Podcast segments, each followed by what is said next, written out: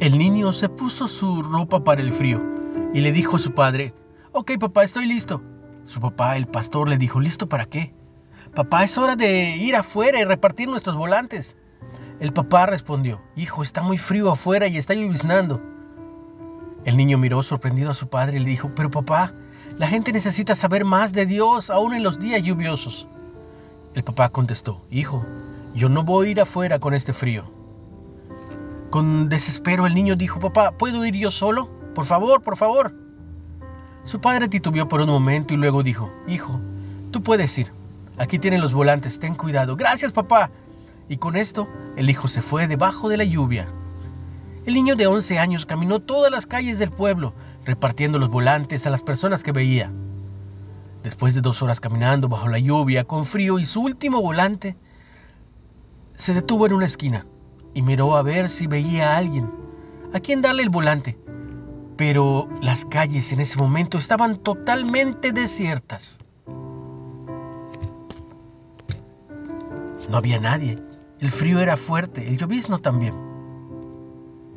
Entonces, al no haber gente en la calle, lo que hizo, volteó para irse, pero algo lo detuvo. Vio una puerta, llegó hasta el timbre, tocó fuerte, fuerte, varias veces, y nadie abrió. El niño se desesperó y dijo, ya me voy, pero algo lo detuvo en ese momento. El niño se volteó nuevamente hacia la puerta y comenzó a tocar el timbre y a golpear nuevamente la puerta con esos nudillos. Él seguía esperando. Algo lo aguantaba ahí frente a la puerta. Tocó nuevamente el timbre y esta vez la puerta se abrió suavemente. Salió una señora con una mirada muy triste y suavemente le preguntó, ¿qué puedo hacer por ti? Con unos ojos radiantes y una sonrisa que le cortaba las palabras, el niño dijo, Señora, lo siento si la molesté, pero Solo quiero decirle que Dios realmente la ama. Y vine a darle mi último volante, que habla sobre Dios y su gran amor. El niño le dio el volante y se fue. Ella solo dijo, gracias hijo, que Dios te bendiga. El siguiente domingo por la mañana, el pastor estaba en el púlpito cuando comenzó el servicio y preguntó, ¿alguien tiene un testimonio o algo que quiera compartir? Suavemente en la fila de atrás de la iglesia, una señora mayor se puso de pie. Cuando empezó a hablar, una mirada radiante y gloriosa brotaba de sus ojos. Nadie en esta iglesia me conoce, decía. Nunca había estado aquí. Incluso todavía el domingo pasado no era creyente. Mi esposo murió hace un tiempo atrás, dejándome totalmente sola en el mundo. El domingo pasado fue un día particularmente frío y lluvioso y también lo fue en mi corazón. Ese día llegué al final del camino, ya que no tenía esperanza alguna ni ganas de vivir. Entonces, tomé una silla y una soga y subí hasta el ático de mi casa. Amarré y aseguré bien un extremo de la soga hacia las vigas del techo. Entonces me subí a la silla y puse otro extremo de la soga alrededor de mi cuello. Ya parada en la silla y sola, con el corazón destrozado, estaba a punto de tirarme cuando de repente escuché el sonido fuerte del timbre y la puerta. Entonces pensé, esperaré un minuto y quien quiera que sea se irá. Yo esperé y esperé, pero el timbre de la puerta cada vez era más insistente y luego la persona comenzó a golpear con fuerza la puerta. Entonces que pregunté, ¿quién podrá ser? Jamás nadie toca mi puerta, ni vienen a verme.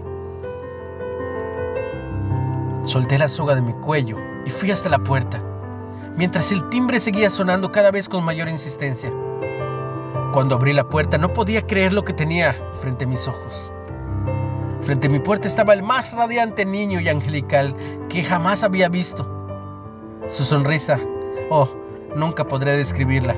Las palabras que salieron de su boca hicieron que mi corazón muerto hace tanto tiempo volviera a la vida. Cuando dijo con voz de querubín, Señora, solo quiero decirle que Dios realmente la ama cuando el pequeño ángel desapareció entre el frío y la lluvia, cerré mi puerta y leí cada palabra del volante. Entonces fui al ático para quitar la silla y la soga. Ya no las necesitaría más. Como ven, ahora soy una hija feliz del rey.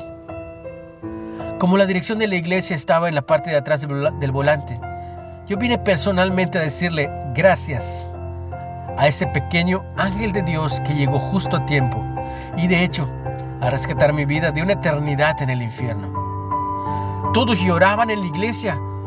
El pastor bajó del púlpito hasta la primera banca del frente donde estaba sentado el pequeño ángel. Lo tomó en sus brazos y lloró incontrolablemente. Probablemente la iglesia no volvió a tener un momento más glorioso.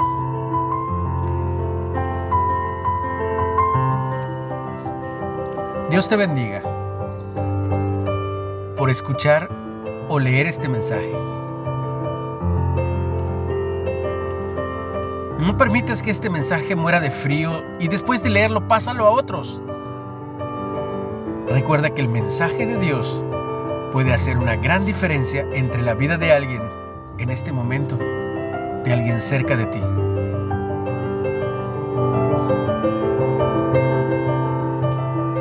Reflexión tomada de la red. Dios te bendiga, ¿sabes? Dios te ama.